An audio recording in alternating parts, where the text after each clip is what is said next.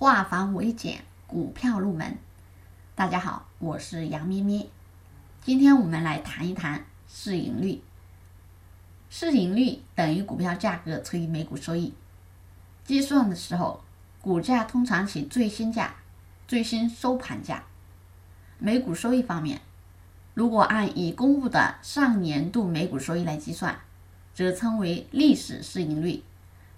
市场广泛谈及的通常叫静态市盈率，用来比较不同股票的价格是否被高估或低估。所以一听到市盈率，很多人都会将估值和它联系起来。我们知道，市盈率是衡量股价高低和企业盈利能力的一个重要指标。由于市盈率把股价和企业盈利能力结合起来。其水平高低更真实反映股票价格的高低。比如，股价同为五十块钱的两只股票，每股收益分别为五块钱和一块钱，那么其市盈率是多少呢？我们分别用五十除以一、五十除以五得到的市盈率分别是十倍和五十倍。也就是说。其当前的实际价格相差了五倍。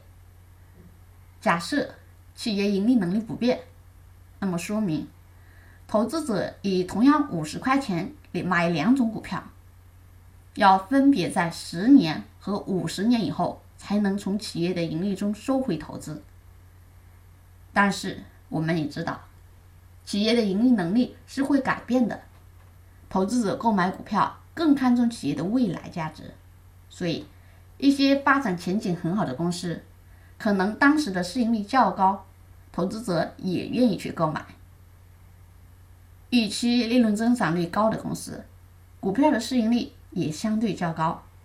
咱们再举个例子，比如两家公司每股盈利同为一块钱，如果 A 公司今后每年保持百分之二十的增长率，B 公司。